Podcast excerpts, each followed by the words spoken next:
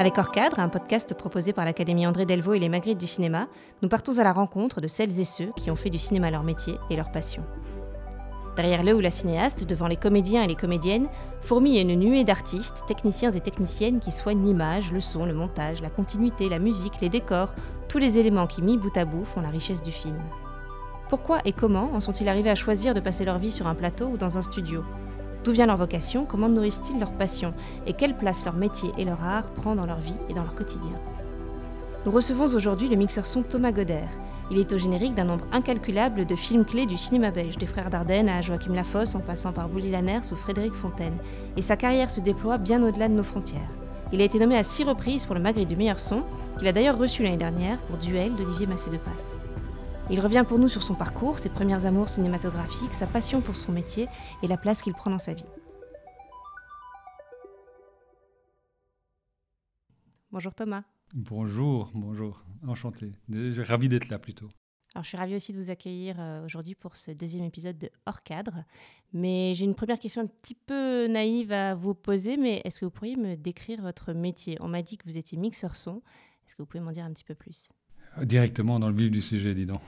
Alors, dans, les métiers du son qui accompagnent la réalisation d'un film, le mixeur son, c'est la personne qui arrive en bout de chemin dans la fabrication du film et qui va interpréter tout ce qui a été construit euh, ou élaboré avant cette, euh, cette, étape finale, à savoir euh, le, travail des dialogues, le travail du design sonore, le travail des musiques. C'est un peu comme une partition qui a été écrite par un réalisateur qui est chef d'orchestre avec différentes, entre guillemets, compositeurs et cette matière euh, arrive en fin de parcours euh, chez moi et moi je suis euh, chargé d'une certaine manière de l'interpréter ou en tout cas de, de, mélanger toutes ces, toutes ces sources, tout ce qui a été élaboré et, d'en faire quelque chose de cohérent par rapport à l'objet filmique sur lequel on est en train de travailler.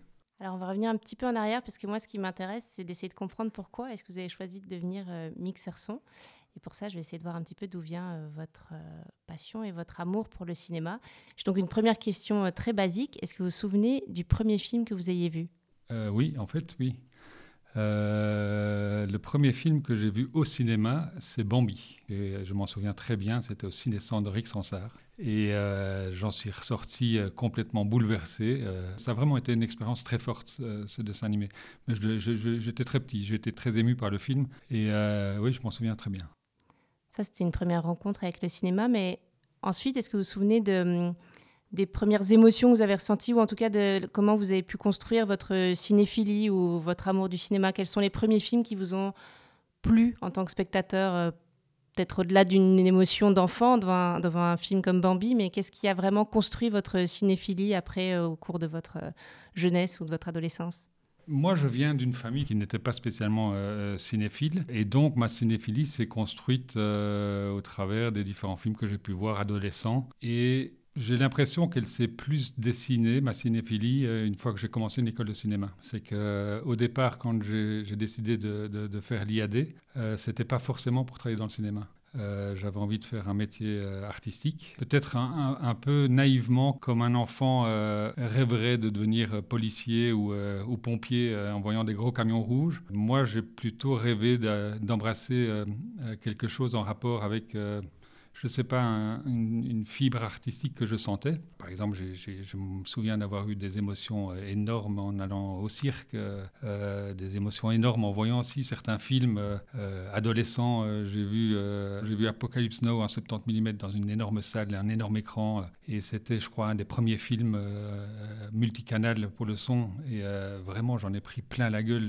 J'ai trouvé ça incroyable. Et donc voilà, j'ai fait l'IAD très tôt. Moi, je, je suis sorti de l'école, et puis j'ai fait l'IAD à 18 ans. Pourquoi en son euh, Peut-être que quand j'allais à des concerts, euh, les grosses consoles euh, de mixage me faisaient rêver, j'en sais rien. Les, gars là, qui n'étaient pas au devant de la scène et qui avaient l'air de, maîtriser tout cet appareil technique, je sais pas, c'était sans doute un peu naïf. Et puis vraiment, j'imaginais aussi arriver dans une école artistique, un peu ce qu'on peut s'imaginer quand on a 18 ans, FEM, une école.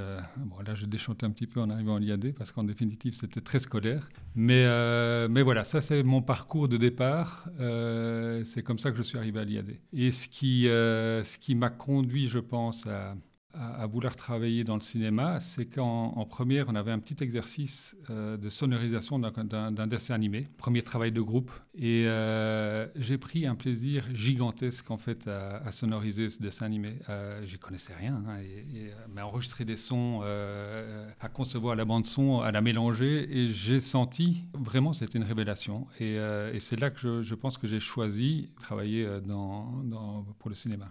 Et donc, euh, euh, par rapport à ma cinéphilie, je crois qu'elle s'est développée après. À partir de ce moment-là, euh, on avait un cours d'histoire du cinéma avec Henri Sonnet. C'est un des cours que j'ai vraiment apprécié en première année à l'IAD.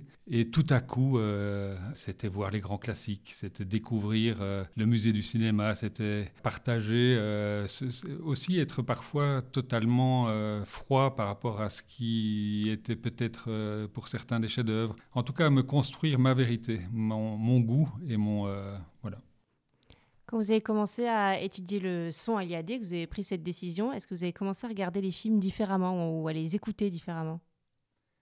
Oui, oui. Euh, euh, savoir peut-être un peu comment c'était fait, mais pas en allant au cinéma. Encore aujourd'hui, c'est très rare que je fasse attention au son. Je suis plutôt bon spectateur. Si le film me plaît, je me laisse embarquer dans le film. Parfois, euh, un mauvais son peut me gêner. Le son qui va pas assez fort dans une salle de cinéma, par exemple. Ou, euh, ou quand c'est mal fait, quand c'est vulgaire, quand c'est exagéré. Ça, ça peut me faire sortir du, film, mais... Euh, mais c'est que le film n'est pas terrible. Mais sinon, euh, ce qui est évidemment arrivé euh, dans ma scolarité, mais après aussi quand j'ai commencé à travailler, c'est d'essayer de, comprendre comment c'était fait, comment on gérait les choses qui m'avaient plu, comment on gérait la dynamique, comment on gérait tout ce qu'on gère en mixage en fait. Mais j'ai une petite anecdote par rapport à ça. Je me souviens, un des, premiers films que j'ai fait en Dolby Stereo, c'était la partie d'échecs de Yvan Char. C'était un gros challenge, j'étais jeune mixeur. Et je me souviens que le producteur et Yves euh, voulaient se rassurer. Et on a fait venir une euh, bobine du film euh, Les liaisons dangereuses de, Stéphane Frears. Et je, l'avais vu au cinéma, Kinépolis, c'était le début de Kinépolis, les, les, grandes salles, les bonnes salles de cinéma, de bonne qualité. Et j'avais adoré le film et j'avais un souvenir du son incroyable. Et donc, on a fait venir une, copie euh, au studio. Et en, définitive, en écoutant le son, c'était pas terrible du tout. C'est pour dire que ce qu'il y a de merveilleux dans, ce qu'on fait, c'est que chaque film a sa vérité. Et on essaye de trouver la vérité du film avec le réalisateur. Et ça ne se situe pas forcément au niveau technique. C'est avoir de la matière et essayer de comprendre euh, un point de vue, le point de vue d'un réalisateur, et avec son goût, son savoir-faire, c'est de trouver la vérité euh, par rapport au projet qu'on est en train de faire, au moment, euh, cette réalité qu'on essaie de trouver. finalement, un bon film, c'est un film dans lequel on ne voit pas la technique et où la technique est au service de l'émotion et de la vérité du film. Totalement. Les plus belles émotions de cinéma, quand même, c'est quand on oublie son, état de spectateur, qu'on oublie qu'on est sur un siège de cinéma et qu'on est transporté dans le film. Et, tout le travail euh, de, tous nos métiers, c'est justement d'emmener euh, le spectateur à s'oublier. Et je trouve que le summum du, plaisir au cinéma, c'est quand on a un film formellement très fort, où tout nous rappelle qu'on est au cinéma, où euh, le cadre, le son, tout nous rappelle que c'est un film et que malgré ça, on oublie son état de spectateur et qu'on est quand même happé dans, dans le film. Euh, ça, je trouve que c'est vraiment un, plaisir gigantesque. Vous avez parlé de la partie d'échecs qui était votre premier film en Dolby, mais est-ce que vous vous souvenez de votre premier film professionnel en dehors des exercices que vous avez pu faire à l'école, votre premier euh, contrat? Euh, mais moi, j'ai eu un. Je suis sorti de l'école. J'ai d'abord fait euh, deux longs métrages en tant que preneur de son. Et en fait, je me suis rendu compte que ça me convenait pas du tout. Et puis après, euh, j'ai très vite commencé à mixer, mais c'était l'âge d'or de la pub, la pub au cinéma. donc, j'ai mixé beaucoup de pubs, j'ai mixé beaucoup de courts métrages. J'ai aussi travaillé pour d'autres mixeurs, à enregistrer des bruitages ou des, ce qu'on fait généralement quand on commence à travailler, on enregistre des, des, post-synchro, donc euh, les, voix qui sont refaites par les comédiens. C'est quand le mixeur qui mixe le film n'a pas le temps de les enregistrer, c'est un assistant. Donc j'ai, pendant plusieurs années, je me suis euh, aguerri en mixant beaucoup, beaucoup de courts-métrages et en enregistrant des bruitages et des post-synchro pour d'autres. Euh, mais un de mes tout premiers contrats, c'est assez, assez drôle, ça a été avec Philippe Van Der, qui est un bruiteur. Euh, qui était dans, dans, ma classe. Et euh, on a décroché un contrat pour euh, sonoriser une, série de merde qui s'appelait Loving, je crois, Amoureusement Vote pour France 2. On était super jeunes, 22 ans, on sortait de l'école, et on, a eu un contrat pour bruiter 200 épisodes. On n'avait jamais fait de bruitage, et on a été faire les marchés aux puces, et on a bruité tous les deux sans jamais avoir même vu du bruitage. Ça, ça a été une aventure extraordinaire. Oui, voilà, ça sent bien, ça bien l'esprit. J'ai une question très technique en règle générale. À quel moment est-ce que vous intervenez pour la première fois sur un projet? Est-ce que vous êtes là dès le moment du scénario? Comment vous rencontrez les réalisateurs et les réalisatrices? Quelle est votre implication dans le projet et quand est-ce qu'elle débute? Il y a vraiment, il n'y a, a, pas de règle. La seule règle, c'est d'abord de voir si on peut s'entendre avec un réalisateur. Donc on lit le scénario, évidemment. Et puis une rencontre avec le réalisateur. Aujourd'hui, j'ai ce luxe, touchant du bois, euh, d'essayer de ne travailler qu'avec des gens que je sens, euh, avec qui j'ai envie de, passer. Euh, parce que contrairement à un plateau, dans un studio de mixage, on est, on est trois ou quatre. Ça dure trois semaines, parfois quatre. Donc c'est assez intime. Et, donc si on est avec quelqu'un qu'on ne sent pas, ou c'est presque impossible. Ou en tout cas, c'est des expériences que j'ai plus envie de vivre, que j'ai pu vivre à un certain moment, mais que j'ai plus envie de vivre aujourd'hui. Donc il y a cette rencontre avec le réalisateur qui est importante. Euh, mais qui se fait au moment du, financement du projet. Ici en Belgique, on a la chance d'avoir le, tax shelter et ça nous a donné, nous techniciens, l'opportunité de bosser sur, euh, d'avoir accès à des films, euh, ça, je ne le cache pas, incroyables de, par cette source de financement.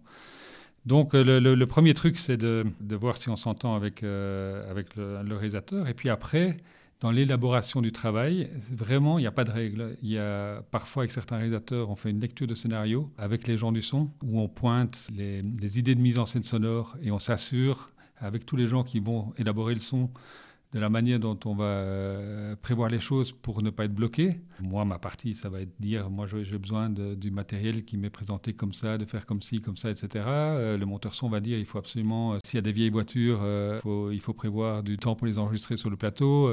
ou parfois, ça peut même être, enfin, beaucoup plus élaboré que ça, de savoir comment on va réaliser une, une idée sonore, quels éléments on peut peut-être mettre dans l'image pour l'aider qu'est-ce que ça peut impliquer, euh, même dans, le découpage, d'imaginer une, voilà, une idée sonore. Mais ça, c'est rare, en définitive. Euh, sinon, moi, j'interviens vraiment en fin de processus parce que ça garantit un truc auquel je tiens, c'est que je suis un peu une personne qui arrive en fin de parcours et qui a aucun lien affectif avec quoi que ce soit. Je n'ai pas participé euh, à l'enregistrement des musiques, je n'ai pas participé à l'élaboration du design sonore. Et ça me permet d'avoir un œil neuf et d'être un peu critique par rapport à ce qui m'arrive. Euh, euh, sous les doigts, si je peux dire. Je, te donne un exemple. Euh, si il y a une musique d'un symphonique qui a été enregistrée, être présent au moment de l'enregistrement peut donner énormément d'émotions. C'est grandiose. Il y a 80 musiciens. Et donc le réalisateur, il va peut-être vouloir se laisser aller à retrouver cette émotion, mais peut-être que de mixer la musique aussi forte que l'émotion qu'il a eue avec la musique toute seule euh, en l'enregistrant, ça va être totalement néfaste pour ce qu'on est en train de raconter dans le film. Peut-être que ça va tuer complètement euh, euh, l'émotion des comédiens. ça va aller au-delà, on va prendre le spectateur par la main, mais on va, on va le surprendre par la main. Et donc, moi, le fait d'avoir ce, regard neuf, cette virginité en tout cas affective par rapport à ce qui arrive, peut être vraiment un atout pour le réalisateur. C'est en plus la dernière étape du film. Après ça, on ne peut plus améliorer le film. Donc c'est à la fois merveilleux, magique, parfois ça peut être aussi euh, très douloureux, parce qu'on s'imagine toujours euh, des choses qui sont peut-être un peu moins bonnes dans le film, euh, qu'on va les récupérer au montage, mais non, on fait ce qu'on peut, mais on ne récupère pas tout à fait, ça va aller avec le montage son, avec la musique, mais non, ça va pas tout à fait. Et puis au mixage, on espère encore, et puis en définitive, à la fin du mixage, le film est là, il est ce qu'il est. Donc ça peut être douloureux, mais aussi c'est absolument magique parce que c'est la fin du processus. Donc enfin, le réalisateur euh, voit son objet terminé ou se, finir. Et je suis souvent sidéré, malgré le, grand nombre de, enfin toute humilité, le grand nombre de films sur lesquels j'ai pu travailler, à quel point c'est chaque fois une aventure particulière, unique. Vraiment, et, on ne s'habitue pas à ça. les, enjeux sont chaque fois différents, ce qui se joue est chaque fois différent. Et euh, la fin du processus, on fait une projection, une première projection de travail d'une première version de mixage. Après, il y a deux jours de correction. Et pendant ces deux jours, il y a une, vérité qui en sort, qui est saisissante. De se dire, mais on peut encore changer tout ça. Et en fait, on peut encore trouver cette vérité-là. Voilà, c'est ce parcours-là qui me plaît vraiment dans, dans, mon travail. Mais donc, pour en revenir dans le processus, et je m'excuse, je passe parfois du coq à l'âne, mais donc généralement, on fait ce qu'on qu'on appelle une, vision de détection. C'est-à-dire qu'au euh, début du montage son, on se retrouve une journée en, studio avec l'équipe montage son et avec le réalisateur et on écoute les dialogues pour voir ce que techniquement on veut refaire parce que ce serait trop difficile à récupérer euh, pour des raisons purement techniques. On est à côté d'une autoroute euh, avec des passages voitures beaucoup trop forts qui retireraient quelque chose à l'intimité d'une scène, par exemple. ça peut être aussi des problèmes de jeu une réplique qui est un peu à côté, euh, mais la prise est tellement magnifique que le réalisateur, on va, on va essayer de la refaire juste. Euh, donc on détermine ce qu'on va essayer de retravailler avec les comédiens. Parfois aussi, on essaie de refaire des présences, des souffles, d'essayer de, donner du relief dans les scènes. Et c'est une occasion généralement pour euh, un peu parler de la bande son, de, de, la manière dont on va la réaliser. Le, le monteur son va poser une question ou l'autre. C'est une première approche du film. Et puis après, euh, tout le monde travaille pas dans son coin. Le réalisateur va, au montage son, euh, va à la musique. Et puis à un moment, euh, toute cette matière se retrouve au premier jour du mixage et, on, essaie de mélanger tout ça de manière sensée et signifiante, surtout par rapport à la narration. Est-ce que vous diriez que dans le mixage, il y a une part d'écriture encore du film? Est-ce qu'il y a encore quelque chose qui s'écrit Ça arrive au tout dernier moment et, visiblement, il y a encore euh, de l'espace ou en tout cas de la place pour, euh, continuer à écrire le film? Totalement. Mais pour être tout à fait franc, c'était beaucoup plus le cas il y, a, il y a 20 ans, il y a 30 ans, quand j'ai commencé à travailler, qu'aujourd'hui. Il y a 30 ans, il n'y a pas d'ordinateur, c'était en magnétique. Et donc, la première fois que le réalisateur pouvait écouter tout le son de son film, c'était en arrivant au mixage. Et donc forcément, la latitude d'élaboration de, toutes ces sources sonores était beaucoup plus grande à l'époque. Aujourd'hui, les idées de mise en scène sonore sont quand même très abouties quand ça arrive au mixage. Après, dans l'interprétation de ces idées, il y a encore une énorme latitude. parfois, on déplace des musiques, on en, retire, euh, euh, la manière de les faire vivre, la manière de les équilibrer. Euh, il y a aussi tout un travail euh, sur les voix des comédiens, qui à mon sens très très payante pour la vérité d'un film, même pour le jeu des, comédiens. C'est l'énorme différence entre un téléfilm et, un long métrage. C'est que euh, quand on regarde un téléfilm, tout est plaqué, tout est un peu cliché. Si j'oserais l'analogie, c'est un peu comme une, maison Thomas et Piron et une maison d'un architecte c'est que nous, on est tous des, artisans avec un savoir-faire au service d'un architecte qui essaie de faire un objet. C'est ça la magie du cinéma. C'est euh, un film, c'est avant tout euh, une histoire qu'on raconte, mais avec le point de vue d'un réalisateur. Et les plus belles expériences de cinéma, c'est quand le point de vue est fort et personnel. Et le challenge de nous, collaborateurs artistiques, j'aime pas trop le terme réducteur de technicien, c'est d'accompagner un réalisateur dans cette, euh, dans cette quête, dans, dans, cette particularité, dans ce point de vue fort. C'est vraiment c'est la même chose qu'une maison d'architecte qui, quand on la voit, donne une émotion. Se dit, ah, mais c'est. Ah, putain. Ou une maison euh, faite par Thomas. Euh, alors, je ne veux pas dénigrer, mais qui a une fonction d'habiter, qui a une fonction de maison. Et parfois, ce n'est pas, c'est, pas si moche que ça. Mais ce n'est pas la même chose. Je ne veux pas dire que ce n'est pas fait avec le même amour. Ce n'est pas fait avec la même c'est pas la même chose. C'est ce qui rend la période dans laquelle on vit très très compliquée parce qu'il y a une sorte de mélange des genres depuis quelques années avec les, chaînes à payage, avec la télévision, où malheureusement euh, il y a des gens qui ont fait des films avec beaucoup d'argent mais qui ont fait ça comme des téléfilms où en fait il n'y avait aucun point de vue, où c'est mal éclairé, c'est mal, tout est mal torché, c'est pas intéressant, même l'histoire est pas intéressante. Euh, où, en fait on fait des films de cinéma mais, financés par la télévision et ça, ça, devient des films de télévision. Et par contre, il y a des chaînes euh, qui ont donné de la liberté à des réalisateurs avec peu de moyens pour faire des choses incroyables. Et du coup, il y a une sorte de, de confusion des genres aujourd'hui qui rend pour nous les choses très très compliquées. Parce que je reste convaincu que travailler six jours sur le son d'un film, ce qu'on fait pour un téléfilm, il y a du son pendant une heure et demie, c'est pas la même chose que travailler trois semaines sur, un long métrage c'est que la finalité, elle est beaucoup plus réfléchie, élaborée, vraie, authentique sur un long métrage euh, par rapport à, souvent un, film sur lequel on n'a pas le temps d'aller aussi loin, de se poser autant de questions, d'essayer autant de choses. Voilà. Euh, cette vérité, elle s'élabore évidemment avec euh, le ou la cinéaste, mais quand vous, vous lisez un scénario, est-ce que vous avez déjà des idées? Est-ce que vous entendez déjà des choses ou est-ce que vous avez déjà des idées de, réalisation sonore, de mixage qui vont pouvoir euh, enrichir le, film? Et puis après, évidemment, j'imagine qu'il faut confronter ça à celle du cinéaste. Mais euh, C'est exactement le contraire. C'est-à-dire que j'essaye d'interpréter ce qui m'est arrivé. Je, je pense, j'ai du respect pour les réalisateurs, j'ai du respect pour les monteurs son, j'ai du respect pour les musiciens. Donc s'il y a une proposition qui arrive, c'est qu'elle est censée, c'est qu'elle a été réfléchie. Et moi, j'essaye pas de voir ce que j'aurais fait j'essaye de comprendre ce qu'on a voulu raconter, pourquoi est-ce que c'est là, euh, qu'est-ce qu'on raconte, qu'est-ce qu'on défend dans la scène, qu'est-ce qu'on veut euh, euh, véhiculé comme information, comme euh, émotion, comme expérience, aux trois axes vraiment du, travail. Et je le fais avec la matière que j'ai devant moi. Si chaque fois je me dis, mais pourquoi tu n'as pas monté ce son-là à un monteur ou, euh, ou dit, ah, mais tu n'as pas mis de la musique là, c'est bête, c'est complètement réducteur, c'est pas du, travail collaboratif.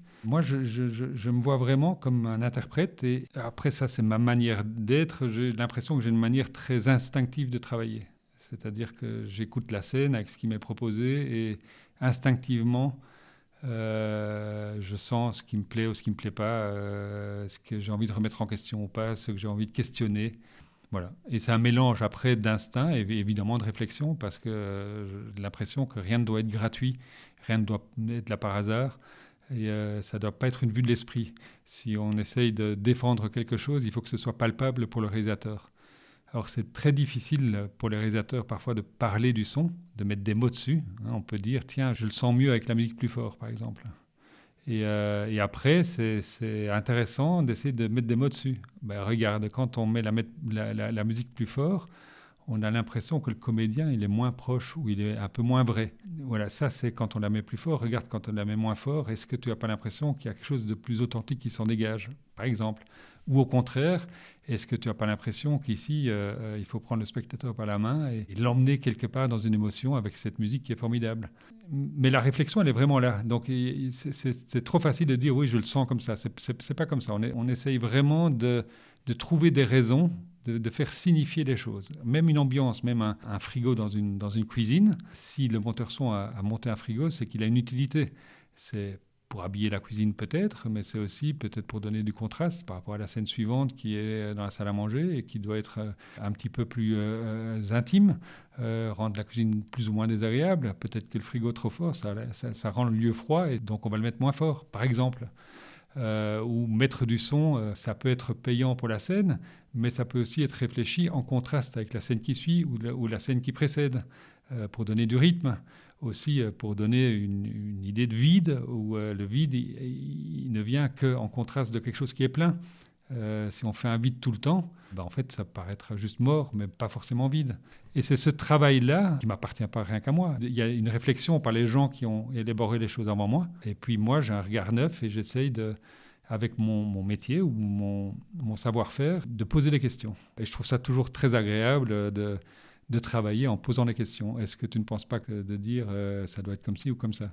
Voilà, en fait, c'est ça qui est agréable dans la collaboration euh, avec un réalisateur, avec un monteur son, avec un musicien, quand on travaille sur un film. Euh, quand on pense au, mixage, on a une image un peu, on se dit, ah, ça doit être une grande console avec plein de boutons, etc. Comment est-ce que vous, vous décririez votre bureau, votre espace de travail? Alors mon espace de travail, c'est avant tout une salle de cinéma en fait. Donc on a la chance de travailler dans en fait des petites salles de cinéma et euh, avoir un rapport à l'image comme dans une salle de cinéma, avec une écoute qui euh, ressemble totalement à, l'écoute qu'on retrouve dans une salle de cinéma. C'est le même type de haut-parleur, il y a un écran perforé, euh, donc il y a une courbe de réponse, donc l'écoute elle est réglée comme dans un cinéma, qui serait bien réglée.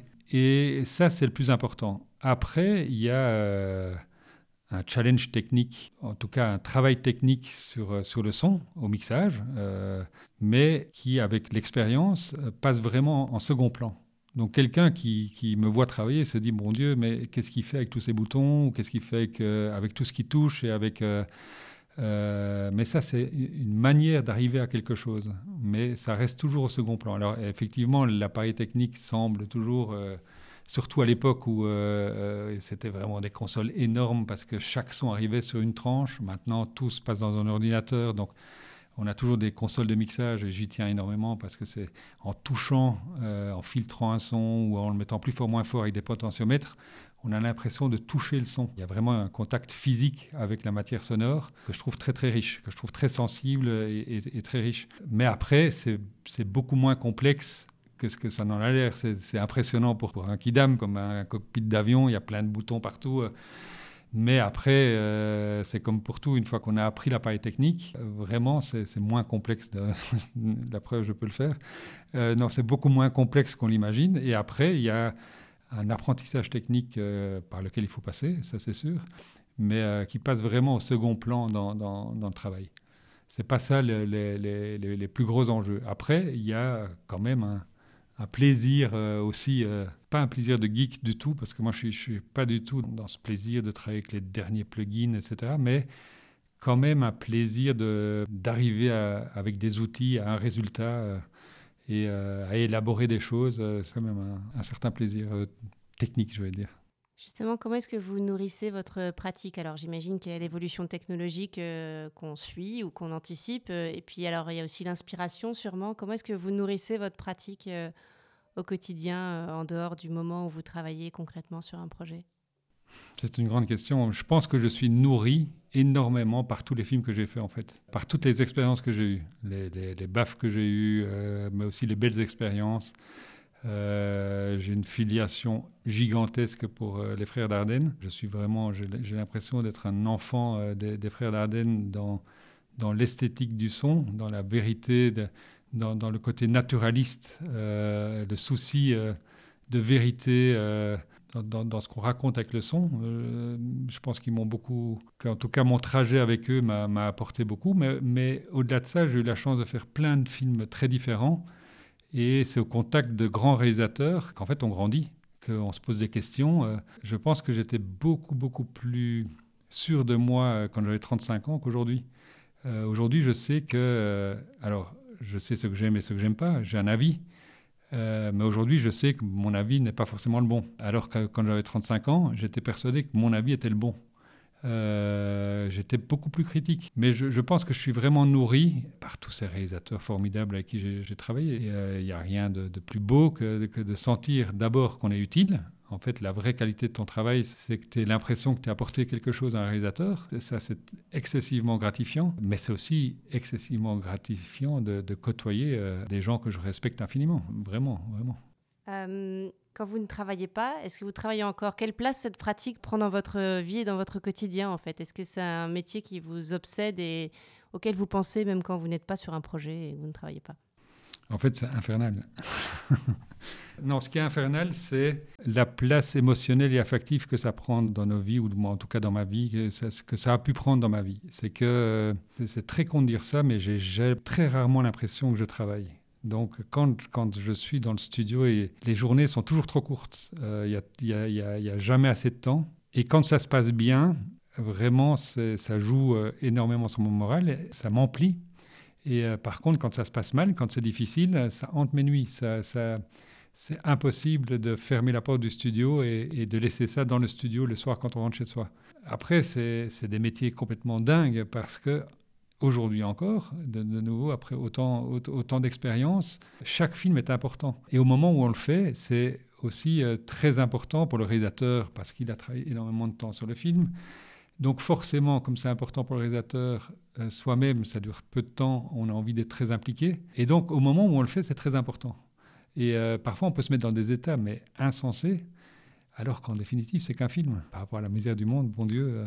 Et donc, pour l'entourage, ça peut être difficile à vivre. C'est que comme ça remplit tellement nos vies euh, et qu'on a du mal à le laisser de côté quand on rentre, ça peut être un peu déstabilisant pour mes merveilleux enfants et, et, pour la, la, personne à qui je vis. Voilà. Aujourd'hui, est-ce qu'il y a un film ou des films que vous rêveriez de faire? Très sincèrement, non. Très sincèrement, je n'ai plus ce truc-là. J'ai pu l'avoir. Euh, c'est plutôt, aujourd'hui, il y a des priorités absolues. Il y a ma famille de cinéma, il y a, les quelques réalisateurs belges avec qui je travaille qui sont des priorités absolues. Spielberg pourrait m'appeler, mais vraiment, il y a des réalisateurs, il y a, les frères, mais il y a, il y a, Bouli, il y a Olivier Massé de Passe, il y a Joachim Lafosse, il y a Fred Fontaine c'est des gens avec qui je me suis construit, avec qui j'ai vécu de tellement belles expériences que pour moi, c'est des priorités absolues. Et j'espère euh, que mes oreilles vont me permettre de pouvoir continuer à, collaborer encore quelques années avec eux. En plus, ce qui est formidable quand on retravaille avec des gens avec qui on a travaillé, c'est qu'on euh, on doit plus renifler, on doit plus... Euh, on est juste dans le travail, dans le plaisir et dans la confiance et dans le travail. Donc ça, c'est des choses auxquelles je tiens. À côté de ça, euh, j'ai eu la chance ces dernières années de, côtoyer des très grands réalisateurs. Ça, c'est des challenges personnels. Euh, j'ai bossé avec euh, bah, un des premiers grands réalisateurs, ça c'était quand j'étais plus jeune, c'est Costa Gavras. Quand, on m'a proposé le film, j'étais comme un fou. J'ai fait un film avec Nouri Bidje Sedan. pour moi, c'est un très grand cinéaste. Été comme un fou. C'était une super belle rencontre.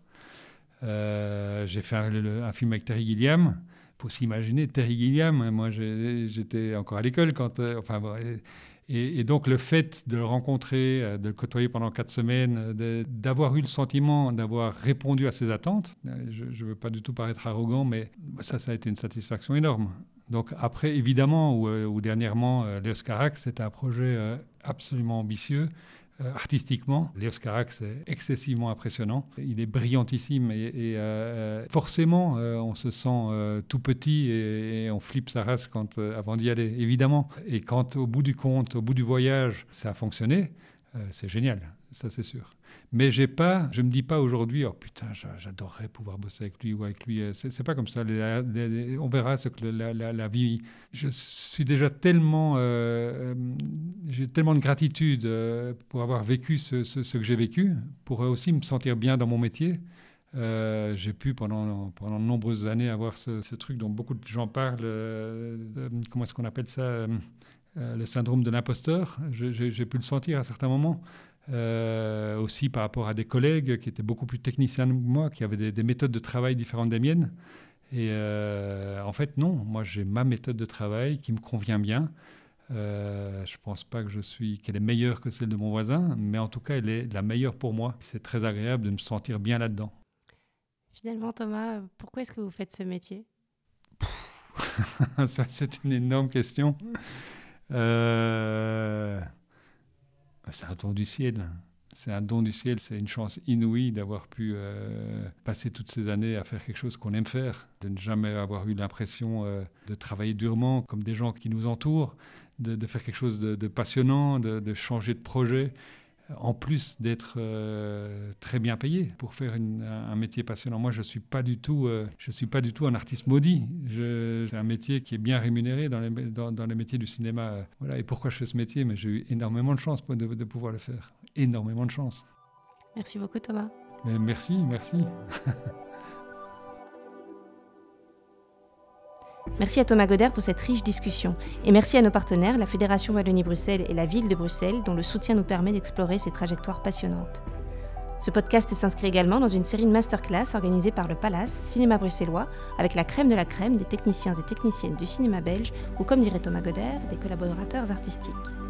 Et merci à vous d'avoir écouté ce podcast. Si vous l'avez aimé, n'hésitez pas à vous abonner, à le commenter, le liker, le partager et à revenir vers nous pour le prochain épisode. À bientôt!